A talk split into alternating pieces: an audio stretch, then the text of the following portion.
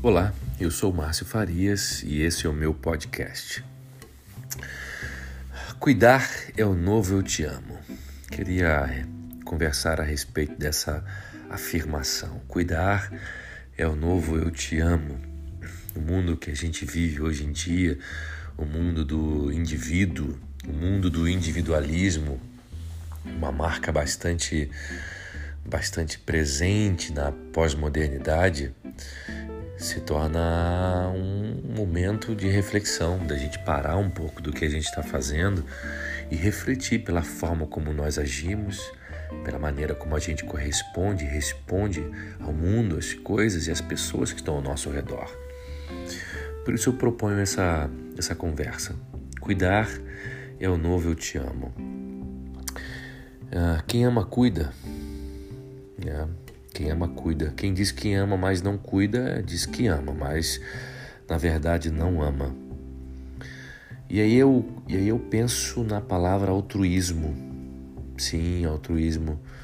Altruísmo é uma palavra bastante conhecida conceitualmente. A gente a gente vê em vídeos, a gente abre YouTube, a gente abre podcast, a gente vê isso nas redes sociais, pessoas falando, é, incentivando o altruísmo, isso inclusive dentro do mundo das religiões, dentro da espiritualidade religiosa, o altruísmo é uma palavra conceitualmente conhecida. Mas, mas será que a gente sabe o que realmente ela significa na prática? É um grande mistério para a história da humanidade. O altruísmo é, interpela a nossa consciência ao longo da história, tanto para a teologia, para a filosofia e para a sociologia. Altruísmo, resumidamente, é algo que gera benefício para o outro e custo para quem age, ou seja, é perder para você ganhar.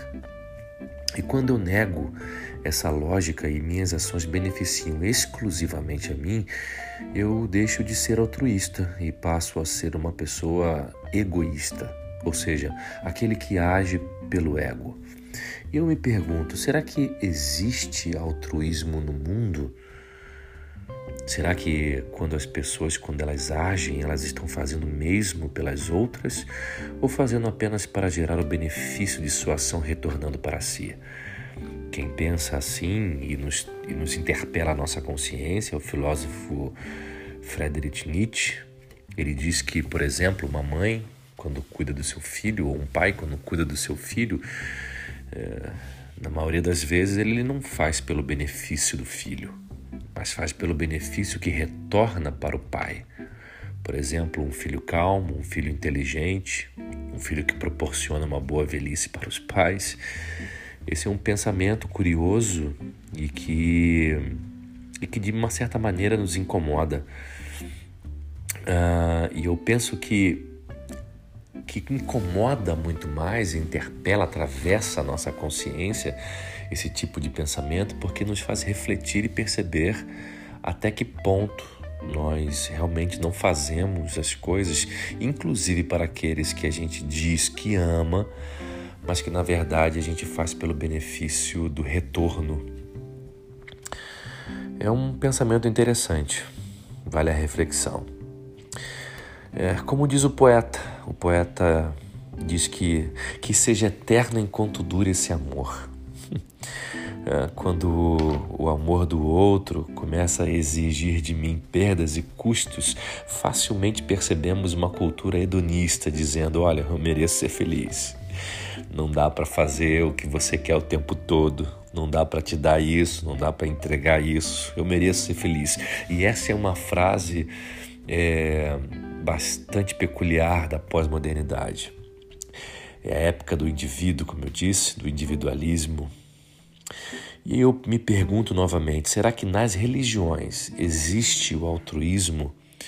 Se eu, se eu observo pela perspectiva de Cristo, onde,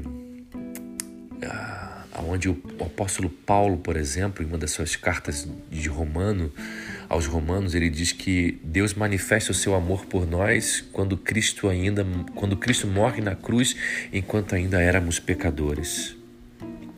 É um tipo de amor que não que não age pela reciprocidade.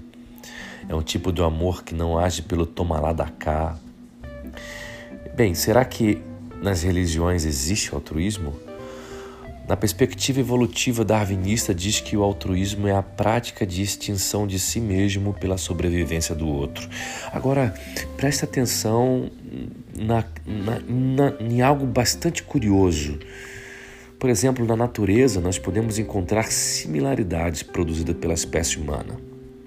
Por exemplo, quando os pinguis que vivem em geleiras querem pular no mar, mas com medo de encontrarem ali predadores, Sabe o que eles fazem?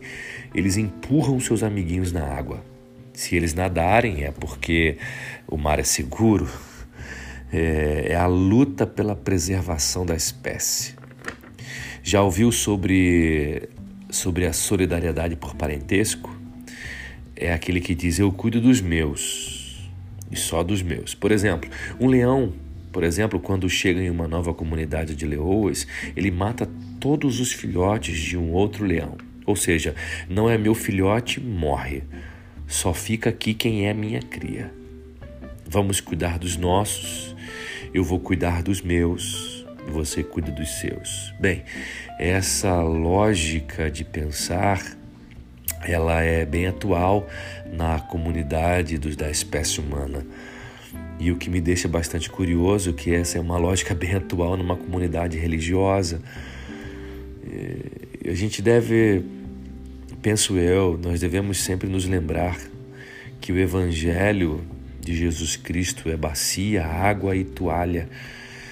É uma prática de não olhar para si, mas dar de si. É uma, uma relação sem reciprocidade, como eu disse é uma relação sem, sem tomar lá da cá. E eu, eu penso que o mundo que a gente vive hoje é um mundo tão fraturado, tão perdido que as pessoas elas não elas, elas, elas se espantam, vira noticiário quando alguém tem um comportamento altruísta. É, o evangelho é bacia, toalha e água. Portanto, eu penso que toda lógica relacional contrária a essa perspectiva, isso ela deixa de ser altruísta e se torna uma lógica egoísta. A psicologia, a psicologia diz que nós somos produtos do meio, por isso eu penso que nós devemos ter muita atenção ao meio que a gente vive. E eu concluo dizendo que o altruísmo então se torna um modelo divino da existência humana. Esse, esse foi o meu podcast. Cuidar é novo, eu te amo. Espero que você fique bem. Até mais.